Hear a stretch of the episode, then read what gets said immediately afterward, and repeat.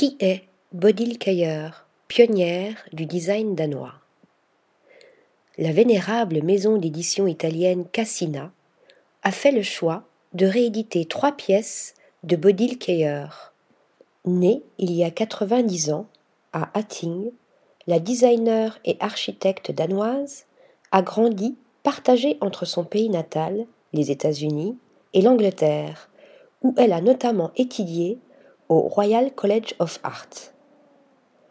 Dans les années 1960, elle s'établit à son propre compte en créant deux studios à Londres et à Copenhague.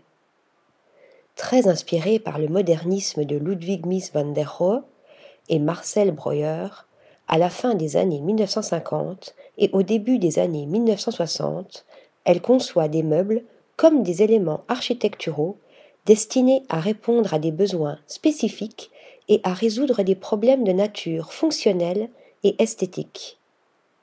Parmi ses pièces phares, les très élégants vases Crosses chez Olmegard, mais aussi et surtout son célèbre bureau en acier et frêne, reconnaissable entre mille grâce à ses délicats pieds en métal sur lesquels semble flotter son plateau en bois.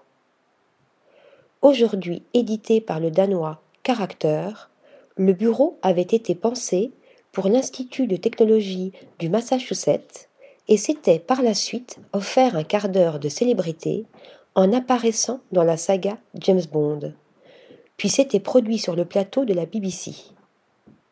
En plus de sa carrière incroyablement riche de designer, Bodil Kayer a aussi œuvré pour le développement de la ville d'Aarhus, où elle réside aujourd'hui, avant d'aller enseigner aux États-Unis dans les années 1980.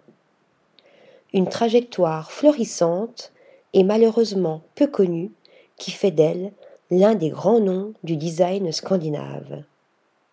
Article rédigé par Lisa Agostini.